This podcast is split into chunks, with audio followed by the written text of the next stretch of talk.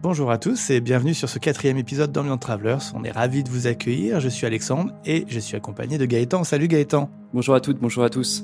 Donc pour les gens qui nous rejoignent, Ambient Travelers, qu'est-ce que c'est? C'est un podcast qui va vous emmener chaque mois de ville en ville. On associera une ville à une ambiance et par la suite vous découvrirez un mix de 40 minutes à peu près de sons ambiantes sélectionnés spécialement pour vous. Et pour ce quatrième épisode, nous avons décidé de vous emmener à l'autre bout du monde, mais pas seul, puisque nous serons accompagnés de Tanguy. Salut Tanguy. Salut les gars, bonjour à tous, bonjour à toutes. Salut Tanguy.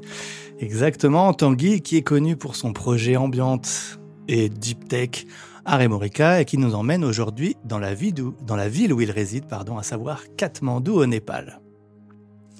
Alors Tanguy, on est super heureux de t'accueillir sur ce podcast. Merci euh, de faire partie de on va dire des cobayes, puisque c'est le, tu es le premier à, à, passer sous le grill de l'interview sur Ambient Travelers. Bah, merci à vous pour, pour l'invitation et puis euh, et puis pour tous euh, cette activité euh, pour euh, voilà pour promouvoir la musique et donc je suis, je suis ravi d'être avec vous aujourd'hui. Ah ben, merci beaucoup à toi. En tout cas, on est également ravi de t'accueillir. Merci Tanguy. Alors déjà, première chose, euh, pour les personnes qui ne te connaissent pas encore, est-ce que tu peux nous en dire un petit peu plus sur ton projet musical Aremorica euh, Alors Aremorica, oui, c'est un projet qui est, finalement assez récent, qui est né en, en, en 2020. Euh, officiellement. On va dire que c'est quand même l'aboutissement la, et la continuité de presque 20 ans de vie dans la musique électronique. Euh, donc y a un parcours qui a commencé au début des années 2000 avec euh, cette époque euh, assez euh, incroyable des, free parties et des grandes soirées euh, trans psychédéliques. C'est un peu à ce moment-là que j'ai mis le doigt dans, la musique électronique et euh, j'ai fait partie des membres créateurs d'un collectif qui s'appelait Seven Sky qui a organisé pas mal de, de, de grosses soirées dans les années 2000 avec des gros noms de la scène techno et trans. Euh, et c'est là que j'ai commencé aussi un parcours de DJ. Euh, à l'époque, c'était DJ Shag, et donc euh, c'était voilà les, premières euh, expériences de la musique électronique. On va dire que même c'était des expériences assez abouties, puisque en termes d'organisation, on a fait des belles soirées. Euh, J'en profite pour saluer les, les, membres et tous ceux qui se reconnaîtront de cette époque. Et puis, euh, donc j'ai toujours été avec euh, entouré de, de, compositeurs. Et donc, euh, Harry Morica est arrivé puisque j'ai finalement décidé de sauter le pas de la, de la composition qui était euh, voilà un pas un pas assez important.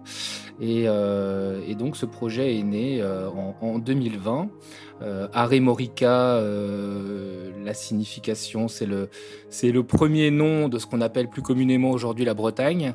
Euh, c'est c'est en langue celte. C'est même avant que les, les romains nous appellent Armorica. C'est donc ça la traduction on va dire que c'est le pays, le pays de la mer, en fait. Le, ça, ça, peut vouloir dire le pays des gens qui vivent sur la mer ou devant la mer, selon les traductions. Et donc, il était bien évident que j'allais faire mon premier EP sur un label qui s'appelait Mare Nostrum. Euh, ça prenait sens. donc, le premier EP est sorti euh, donc sur Mare Nostrum et était évidemment dédié à la Bretagne et à l'océan. Exactement, un super EP qui est donc sorti sur Mare Nostrum, notre label, qu'on vous engage à, à écouter euh, parce que c'est vraiment un super EP. Merci. Donc, en fait, avant, avant Aremorica, t'étais DJ, mais t'étais pas dans la compo du tout, c'est ça? C'est ça, oui. Après, j'étais très entouré euh, de, beaucoup de compositeurs. J'étais très inspiré par des gens comme euh, comme Vaughn, qui à l'époque euh, composait sous le nom Motion et qui a été et, le et le duo solide. Et puis des gens comme Saïda aussi, qui voilà, qui ont été des gens avec qui, qui sont des amis et avec qui j'ai même fait ce qu'on appelle des featuring par moment, euh, c'est-à-dire que je les regardais composer. Et, euh, et puis, euh, donc voilà, c'est des gens qui m'ont qui m'ont un peu poussé aussi à franchir le pas. Et finalement, c'est arrivé assez tardivement, ce qui est un peu paradoxal, mais c'est peut-être que c'était un moment où voilà, j'avais vraiment décidé de franchir le pas. C'était le bon moment, c'était la maturité peut-être, je sais pas, mais c'est arrivé à ce moment-là. Ben parfait. Et du coup, Tanguy, pour, pourquoi l'ambiante Parce que c'est vrai que d'après ce que tu nous dis, il y, y, a un gros côté électro quand même. Qu'est-ce qui t'a amené vers l'ambiante euh, actuellement, du coup? C'est une bonne question, effectivement. Au départ, moi, j'ai. En fait, euh, tout mon parcours électronique n'est fait qu'une. Euh, que, que d'un ralentissement de BPM. Euh, et je crois que voilà, il y a l'âge aussi peut-être qui joue. Et en même temps, et, en même temps, je crois que c'est un retour à ce que j'aimais euh, au départ. Euh, puisque moi je suis, je suis plus né dans les, les nappes euh, de Pink Floyd et des choses comme ça, euh, mhm. et dans les sons de, de, de, Massive Attack quand on était plus jeune, et beaucoup de sons trip-hop. Et puis la musique électronique arrivant, c'est vrai que bon, le BPM était très très très très haut et puis il a baissé. Et en fait, euh, oui, c'est aujourd'hui c'est là que je me plais le plus, c'est dans ces dans, ces dans ces grosses nappes euh, ambiantes, euh, un peu aussi euh, comme euh, tu le disais au début, un peu de deep techno, mais voilà, on est toujours dans des sons très très deep. et puis parce que petit à petit, je crois que ça me fait, euh, ça me rapproche beaucoup de ce que j'aime, qui est la, la, musique de film. Et, euh, et je trouve que l'ambiance, c'est une musique extrêmement visuelle, euh, qui, qui pour moi raconte plus d'histoires que, euh, que, des, que des morceaux techno que j'écoutais à l'époque. À la musique de film, tu vas faire plaisir à Gaëtan. oh oui, complètement. Ouais. ok. Eh ben, eh ben super. Et là, du coup, tu as un nouvel EP qui sort là sur Apnea. Voilà, on est Donc, toujours on est dans plus, le... Pardon, dans deep tech, du coup, là, un peu plus. Il y, y, a du, y a un petit, y a du beat, un peu plus de beat là que sur euh, le premier. Voilà, ouais. Voilà. On, on, est toujours dans le champ lexical de, de l'aquatique, euh, donc euh, avec apnéa et, et, un EP qui oui. s'appelle Between Two Shores, qui est un, donc entre deux rives, euh, puisque effectivement, comme vous l'avez dit au départ, je suis maintenant un habitant de Katmandou et donc le, mon quotidien est de vivre entre deux cultures. Et voilà, c'est une expérience assez intense, pas toujours euh, évidente, mais, euh, mais on se sent entre deux rives, voilà. D'accord. donc, donc, ça sort là, effectivement, euh, dans une semaine. Sous peu. Dans une semaine, voilà. Ça. Voilà. Donc c'est bien que tu en parles, Tanguy. Donc toi, tu, tu, vis, donc, comme tu le dis, à, à Katmandou, au Népal. Euh, et du coup, nous, bah, clairement, on a une question très bête. Mais comment un Breton se retrouve euh, au Népal, comme ça? Alors, à, à euh, vivre au Népal. De ce qu'on a compris, c'est que tu as fait ta vie au Népal maintenant. Ouais, c'est ça c'est ça, c'est vrai que la, bonne question, c'est plus pourquoi on décide de rester finalement, euh, parce que les, Bretons, euh, je préfère dire les Armoricains d'ailleurs, mais les, on va les Bretons, euh, ont toujours été des grands voyageurs, peuple qui vit devant la mer, donc attiré par l'horizon. Mais la vraie raison, au-delà du fait que j'ai toujours été très très attiré par les voyages, que j'ai été reporter et que ça m'a permis de beaucoup voyager, la vraie raison, c'est que ma mère était partie là-bas pour construire un orphelinat. Et, euh, et donc, je lui ai rendu visite ne pensant pas que ça allait être un bouleversement euh, aussi intense, puisque je crois qu'à partir de, ouais, on va dire à partir de une heure, deux heures passées là-bas, j'étais complètement tombé amoureux du lieu et j'ai senti qu'il se passait un choc extrêmement intense, au-delà de tout ce que j'avais pu ressentir comme choc culturel euh, jusque-là lors de mes voyages. Et, euh, et j'ai compris assez rapidement qu'il y avait une histoire intense qui était en train de se créer. Il y a eu quelques allers-retours entre euh, la France, le Népal, et puis je me rendais bien compte que à chaque fois que je revenais, l'objectif était de repartir le plus vite possible. Et puis, euh, et finalement, j'ai j'ai franchi le pas et j'ai même épousé une népalaise et, euh, et donc. D'accord, ouais. Et, et donc l'installation est devenue de plus en plus évidente. d'accord, d'accord. Ça fait combien de temps du coup tu, tu y es là? Tu y vis? Alors, ça va faire, on va dire, euh, oh, au moins 5 ans. Ça va faire au moins 5 ans. 5 ans, ouais. ouais. D'accord, d'accord. C'est ça. Et du coup, l'adaptation était, l'adaptation était comment? Ça a, ça a, été facile pour toi, du coup, de, de, passer, on va dire, parce que nous, potentiellement, c'est vrai qu'on a tendance à croire que c'est deux mondes un peu différents, deux cultures différentes. Au niveau de l'adaptation, ça s'est passé comment pour toi?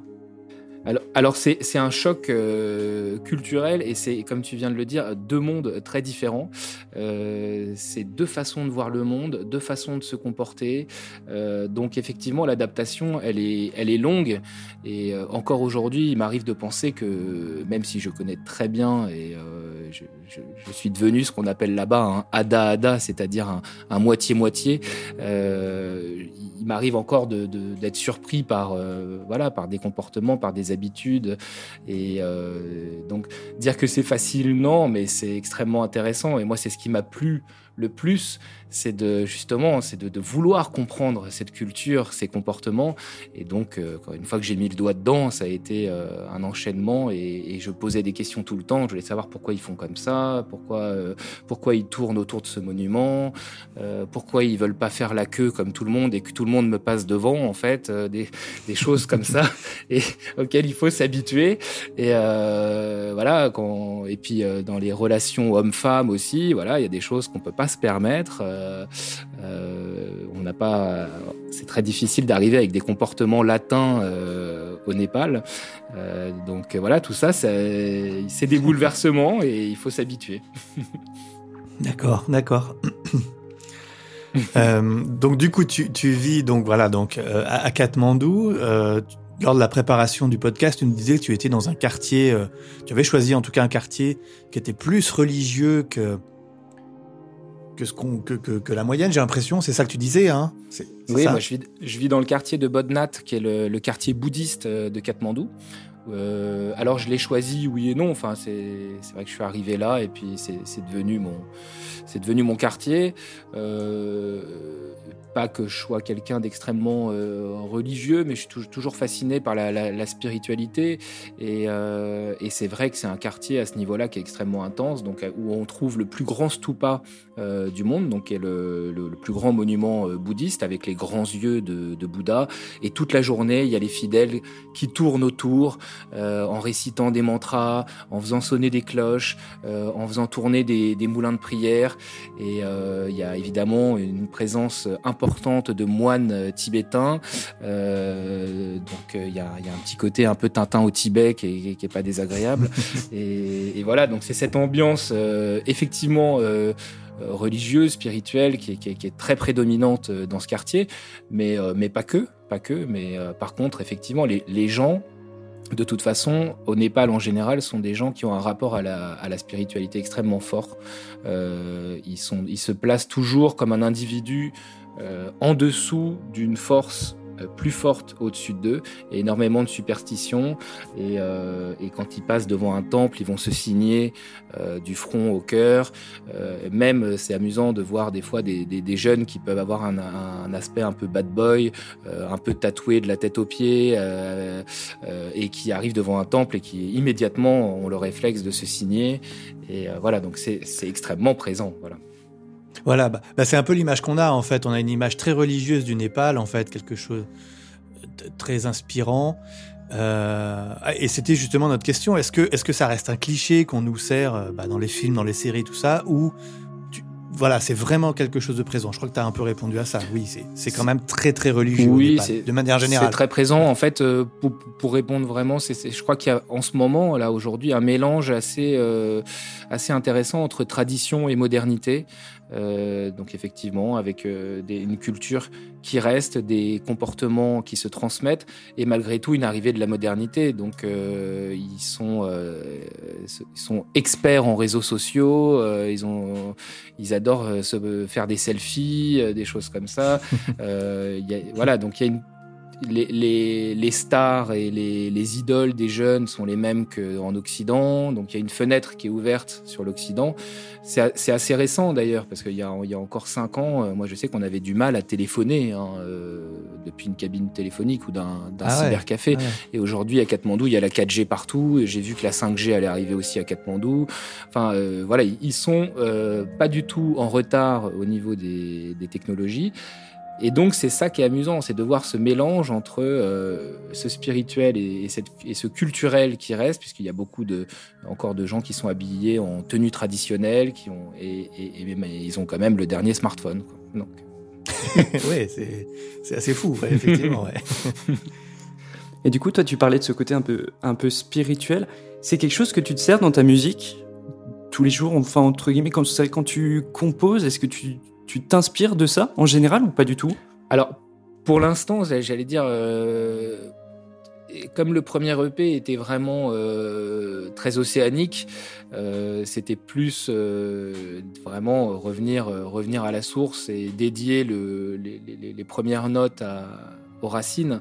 Par contre, effectivement, je suis persuadé que par la suite et sur les projets qui arrivent, euh, c'est justement une ambiance dont j'ai envie de me servir.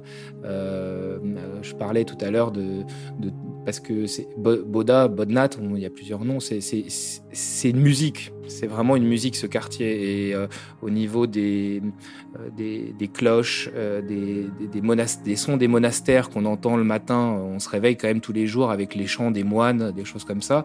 et puis le brouhaha qui prend le dessus petit à petit dans la journée évidemment que je pense que c'est quelque chose qui va me servir. Après la spiritualité en soi, euh, non, je peux, peux pas persuader que ce soit quelque chose qui m'inspire plus. C'est plus la, musicalité du quartier. Moi, je suis très attaché à, euh, à l'humain, à, regarder, à être un peu témoin euh, d'un quartier, euh, d'une façon de vivre.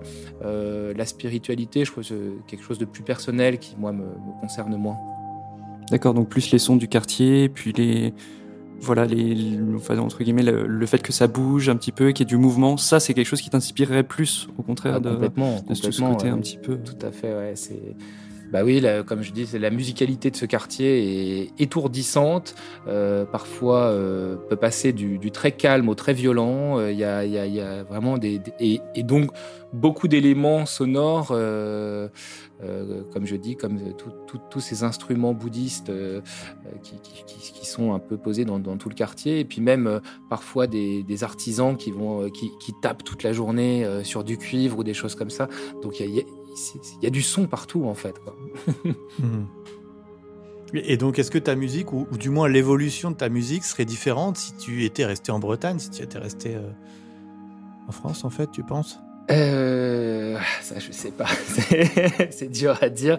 Euh, encore une fois, le, le, le début est, est, très très aquatique. Ouais. Euh, je pense que de toute façon, de vivre de vivre aussi loin et, d'être d'avoir un quotidien aussi euh, différent, euh, ça, te change quoi qu'il arrive. Et donc peut-être que c'est même pour ça que j'ai fait euh, l'EP euh, plus aquatique, c'est parce que qu'est-ce qui me manque quand je suis au Népal, c'est quand même l'océan. Alors peut-être que là, il y, a un impact inverse, c'est-à-dire que d'être d'être au Népal m'a fait faire un, un EP aquatique. ok, ok. Et, euh, et est-ce qu'aujourd'hui, tu, tu te verrais euh, bah, revenir vivre en Europe? Ou, là, ça y est, es, voilà, tu, restes au Népal, c'est ton pays maintenant, c'est ta ville?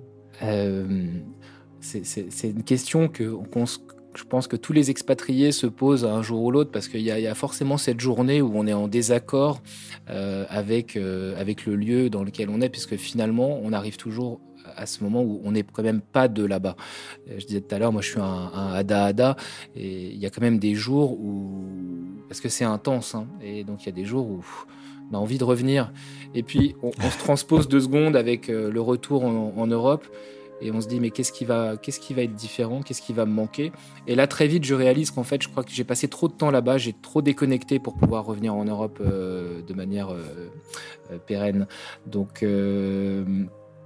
euh, moi j'aime ma vie là-bas et c'est vrai que par contre j'ai besoin si je revenais en Europe c'est déjà ce serait forcément au village en Bretagne je pense que ce serait pour avoir une barque et des poules et ne plus rien savoir ah oui, d'accord. Quand je quand je pense à ce qui est vraiment, ce qui me plaît vraiment là-bas et ce qui fait que j'aurais du mal à revenir, en fait, c'est c'est ce, ce, bouillonnement de vie. Moi, je suis, euh, je, trouve que il y a encore euh, l'humain a encore sa place euh, de manière incroyable dans, un quartier comme ça. Euh, il y a beaucoup de, petits métiers et d'artisanat. Et euh, moi, j'adore en fait euh, des fois le matin quand je pars, il y a, un aiguiseur de couteau qui a, en fait il, fait ça sur un petit vélo. Il, fait tourner une roue et, donc et ça fait comme une, meule qui tourne en fait et il passe ses lames dessus et, il passe de, devant les maisons et devant les restaurants comme ça et les gens lui, lui amènent euh, les couteaux. Et à chaque fois je me pose et je me dis mais ça j'adore en fait. Euh, et, à côté de lui il y a, un cordonnier il y a un réparateur de parapluie il y a la petite vieille qui est avec sa son espèce de de, de, petites planches où elle vend trois légumes. Et, et donc tout le monde en fait, euh, tout le monde est en train de faire quelque chose. Il y a, encore une place de, l'artisanat et, et, ça crée, une, je trouve, un bouillonnement de vie. Euh, c'est un petit peu cliché de, dire ça, mais euh, je retrouve pas ça en France. Euh, je veux pas faire le, procès de la grosse consommation, c'est pas le but. Mais en termes de, bouillonnement de vie, je trouve qu'il y a, quelque chose moi qui, qui m'émerveille en fait tous les jours tout simplement. Oui, parce que là, tu prends l'exemple d'un aiguiseur de couteau, effectivement, ça ici, on, on voit plus ça. Du coup, ça, n'existe plus. Ça existait. C'est fou, ça. Euh, ces petits oui, ça existait. Ouais. En fait, le Népal, je dis souvent, euh, pour moi, c'est une machine à voyager dans le temps. Euh, parce que euh, quand j'étais en Bretagne, et moi, les récits de ma grand-mère, c'était ça. C'était, il y avait le voyageur de passage, il y avait le colporteur, il y avait des choses comme ça. on me disait qu'il y avait des centaines de bateaux. Et puis moi, quand j'étais gamin, il y avait plus que trois bateaux de pêche. Aujourd'hui, il y en a plus. Il n'y a plus personne qui frappe à la porte pour, voilà, vendre quelque chose ou quoi que ce soit. Et donc, en fait, au Népal, j'ai eu l'impression de retrouver un petit peu euh, toutes ces, espèces de légendes qu'on me, racontait des, décennies euh, bien avant moi. Et, je me suis dit, euh, parce que souvent je me disais, mince, mais moi je suis né trop tard. pourquoi ça avait l'air sympa cette vie? Et puis bah, au Népal, je l'ai retrouvé. Et donc je me dis, bah, c'est ma petite Doloréane à moi. J'y ai droit. Excellent. Parce que du coup, toi, Tanguy, à côté donc, euh, de la musique, tu as une autre activité aussi. Ça, c'est vrai qu'on n'en a pas encore parlé.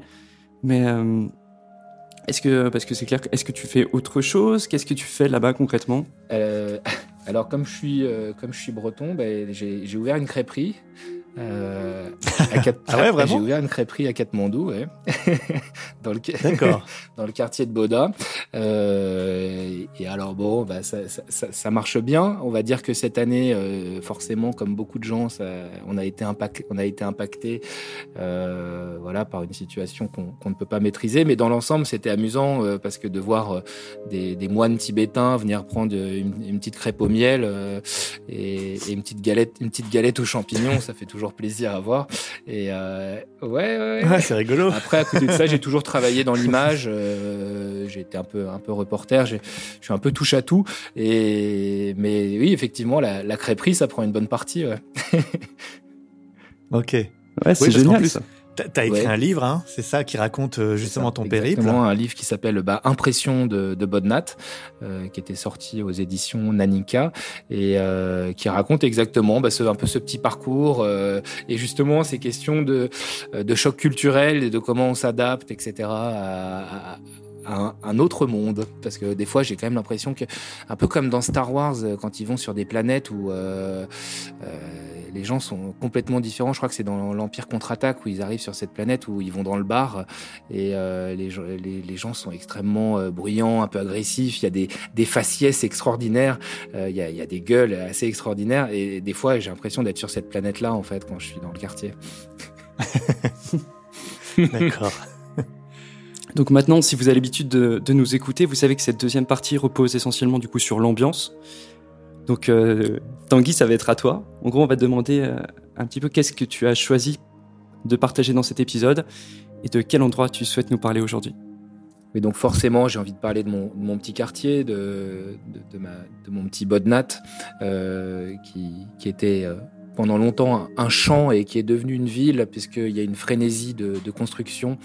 Et, et j'ai juste à, à, fermer les yeux et, et, à me, projeter le matin euh, quand on est réveillé par euh, les, mantras qui viennent du monastère qui est juste à côté, où les moines font ce qu'on appelle une puja donc ils répètent, ils répètent des, des, chants bouddhistes avec des énormes gongs qui viennent taper très fort et, qui servent de réveil. On n'a même pas besoin de mettre une alarme. et puis, et puis le, petit brouhaha des, des, gens qui se réveillent très tôt. C'est quand même un peuple qui se, qui se lève tôt. les cloches qui se mettent à, à teinter et on peut presque humer euh, les, vapeurs d'encens euh, qui sont projetées depuis euh, chaque fenêtre et, depuis les monastères et depuis les, temples.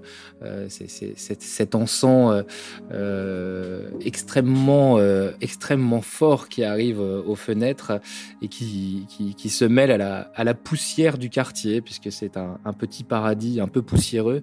Et puis on va entendre petit à petit les les, écoliers euh, qui sont habillés en uniforme euh, et, qui se tiennent par la main euh, sur le, peu de trottoirs qu'on peut trouver dans le quartier, mais et, qui crient peut-être, je crois, leur joie d'être ensemble et de, rejoindre l'institution qui est l'école et qui est quand même très très respectée au Népal. Et donc, on va entendre petit à petit ces, marchands ambulants euh, qui, ont l'habitude de crier très fort pour manifester leur présence et en espérant que les, les, clients vont, vont abonder euh, rapidement et qui vont pouvoir vendre les quelques légumes. Et puis, euh, moi, c'est le, généralement le moment où, je sors de chez moi et puis que il, faut, il faut savoir zigzaguer dans dans un quartier comme ça, puisque euh, on va être euh, amené à, rencontrer des, vaches hein, qui se promènent au milieu de la route et qui des fois même aiment, s'allonger euh, au milieu de la route. Elles sont pas dérangées le moins du monde par les motos, les taxis, les chiens qui aboient, qui sont extrêmement nombreux aussi. et puis le on va être euh, émerveillé euh, par euh, tous ces petits, ces petits artisans qui commencent leur journée, le, barbier qui en général parle très fort aussi avec ses clients et qui prend soin de vérifier que le, moine bouddhiste a bien le crâne bien rasé. Et puis on va se diriger gentiment vers le stupa donc qui est le, plus grand monument bouddhiste où on, peut dire que c'est le, cœur le cœur du quartier où là la mélodie des mantras est encore plus forte avec le fameux euh, Om Mani Padme euh, qui résonne euh, un peu partout autour. Et puis ces vieilles tibétaines qui marchent avec des hanches un peu abîmées qui font penser un peu à la coxalgie bretonne justement et elles marchent difficilement et, mais il faut pas leur passer devant. elles sont elles font ce qu'on appelle le, le kora, donc c'est-à-dire tourner autour du stupa. Et il faut plus on le fait, plus on purifie son âme. Et donc elle, tourne, elle tourne toute la journée en, avec des chapelets dans les mains, avec des moulins de prière. Et puis euh, on va avancer un petit peu dans ces petites ruelles parce que euh, ce quartier est fait vraiment de, de toutes petites ruelles, euh, donc dans lesquelles des fois passer en, en, voiture est difficile, mais on y va quand même parce que c'est quand même un pays où et un quartier où on n'anticipe pas.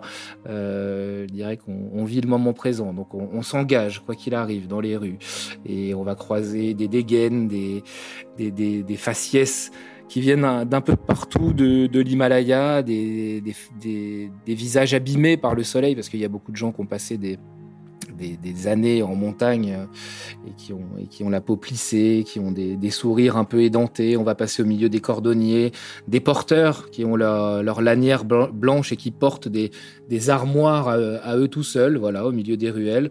On va voir euh, cette, cette électricité un peu euh, anarchique avec ces fils complètement en désordre, mais bon, qui font visiblement à peu près fonctionner l'électricité dans, dans, ce quartier. On va passer aussi devant euh, euh, cette maman qui est en train de donner le, le bain euh, à, à, son petit devant chez elle dans une bassine de fortune. Et puis on va voir quelques moines se jouer au foot aussi. voilà. Et puis euh, sans oublier que au loin, euh, on peut voir quand même les montagnes de l'Himalaya qui, à mon avis, euh, veillent sur le quartier et, sur tous les hommes qui, qui, le composent. Donc voilà, c'est un peu l'ambiance que, que, que, je veux retranscrire un peu dans, dans ce mix. Waouh, ça nous laisse sans voix, tu vois. ok, complètement, ouais. C'est on y était, on y était, super. Ok. Bon, merci beaucoup. non, non, mais très bien, merci beaucoup. euh, ben écoute, euh, tu voulais dire quelque chose peut-être, Gaëtan? Non? Non, franchement, rien à ajouter. je pense que tous les gens qui vont nous écouter aujourd'hui vont réussir à se projeter complètement euh, sur le lieu. Merci à toi, Tanguy, en tout cas. Je vous en prie. Et je, vous invite à venir, bien évidemment. Ah ben, avec grand plaisir. On va passer maintenant euh, au mix. Du coup, c'est toi qui nous as fait une, une sélection de, de, quelques titres ambiantes, une, pour une quarantaine de minutes en fait. Euh, alors, dis-nous un petit peu, explique-nous quelques choix, peut-être quelques titres, pourquoi tu les as choisis, qu'est-ce qui t'ont fait penser, euh, voilà. Qu'est-ce que tu peux dire par rapport à ces titres que tu as choisis et par rapport à l'ambiance que tu as voulu nous faire passer? Comme je vous disais tout à l'heure, bah, c'est vrai que l'ambiance euh, est une musique extrêmement visuelle. Et donc euh, j'ai fait une sélection de morceaux qui ont une, coloration qui, pour moi, évoquait euh, dans, certains sons et certains instruments qui étaient utilisés, euh, l'ambiance un petit peu dont, je viens de parler, euh, et puis, et puis d'autres, d'autres morceaux qui ont des, des nappes et, des utilisations de synthétiseurs qui me font penser à, à à, quelque chose de, très intense, comme s'il y avait beaucoup de monde, mais qu'on le voyait au ralenti. Et euh, c'est un peu euh, ce que, comme, c'est un peu comme ça que je vois l'ambiance. Pour moi, l'ambiance, c'est une musique qui parle du passé euh, qui, raconte quelque chose qui vient de se passer. Et souvent, c'est euh, le soir, en fin de journée, que je me remémore la journée qui vient de passer et que je me rends compte de la multitude de gens et de d'activités que je viens de voir. Mais j'ai l'impression de les voir au ralenti, de manière plus posée. Et puis, euh, j'ai mis aussi un morceau de, Tom B qui m'avait bien plu. Et je crois que c'était le premier EP de, de Marine Ostrom. Et euh, j'aime bien ce qu'il fait parce que je crois qu'il travaille euh, au, synthé euh, modulaire. Et, je trouvais que c'était un travail intéressant. Et puis je me suis permis de, de mettre un, petit morceau que, que j'avais fait sur le P Marinostrum puisque il arrive en fin de journée quand même qu'on pense au pays, au village. Et en regardant le, soleil se coucher et, et, je pense que le, le morceau du projet Le Code Evening Sun se prête tout à fait à ce moment où on regarde le, soleil qui se, couche sur les sommets. Et puis, euh, c'est le moment où je, souvent je, remercie encore plus ce quartier, puisque, euh, puisque c'est grâce à toute cette aventure que, ma fille est née, et euh, que bien évidemment, tout ce que je fais un petit peu au jour le jour lui est dédié, bien évidemment. Eh ben écoute, super, merci beaucoup pour cette sélection. Du coup, on arrive sur la fin de cet épisode. Toi, du coup, quels sont tes, projets futurs avec RM Orica Et puis peut-être toi aussi personnellement? C'est quoi pour toi la, suite? C'est définitivement dans la continuité. Euh, je pense que l'ambiance euh, va prendre une place très importante euh, cette année. Et justement, j'ai vraiment envie de faire, de travailler justement plus sur la coloration musicale du Népal. Euh, je pense que c'est l'année où, ça va être le, voilà, le, projet principal. Euh, et puis euh, peut-être illustrer aussi un petit peu de, de, musique. enfin, pardon, je refais. et, puis peut-être aussi illustrer des documentaires de un peu de bah, justement de passer un peu le cap musique de film, de, choses comme ça. Euh, voilà et puis euh, et puis probablement un peu d'écriture aussi, voilà ce genre de choses. Mais euh, je pense que ça va être dans la continuité de, ce qui a été fait. Et eh bien parfait. Bon, en tout cas, on te souhaite beaucoup de réussite dans, dans tous tes projets futurs. Et une fois de plus, bah, on te remercie. Merci à toi d'avoir. Merci à vous pour l'invitation. C'était super. Non, merci. Et du coup, où est-ce qu'on peut te, retrouver, ton actu ou écouter ta musique? Bien, un peu de manière euh, classique. Je dirais qu'il y a le, les réseaux euh, classiques, le Facebook, euh, le Instagram, le SoundCloud. Je suis pas un grand spécialiste des, du social media, mais j'essaye de me, de me maintenir et, de rester à jour. Donc voilà, avec toujours Harry Morica, Harry Morica Musique pour le Facebook, pour le Instagram, pour le SoundCloud. Voilà, tout simplement. Super. Eh ben écoute, un, énorme merci Tanguy d'avoir pris euh, du temps euh, pour nous emmener à l'autre bout du monde. Ça nous a fait rêver. Merci à toi. Merci Tanguy. merci à vous et puis n'hésitez pas à venir. Le, Népal a bien besoin de tourisme dans les, les mois et les années qui arrivent. D'accord, c'est vrai, c'est vrai. Avec grand plaisir en tout cas. grand plaisir. De notre côté, on va bientôt vous laisser avec le mix concocté par euh, Tanguy. Avant, n'hésitez pas à nous liker. On est présent sur Spotify, Apple Podcasts, Google Podcasts, partout. N'hésitez pas également à nous donner une petite note, mettre un petit commentaire, ça peut nous faire avancer. N'hésitez pas non plus à nous retrouver sur euh, notre Facebook, notre Instagram Belle Brume. Et puis si vous avez aimé ce podcast, n'hésitez pas à écouter les, épisodes précédents où on a pu aussi euh, vous faire voyager dans d'autres petites villes euh, assez sympas aussi. On vous souhaite une très bonne écoute et on vous dit à très bientôt. À très bientôt.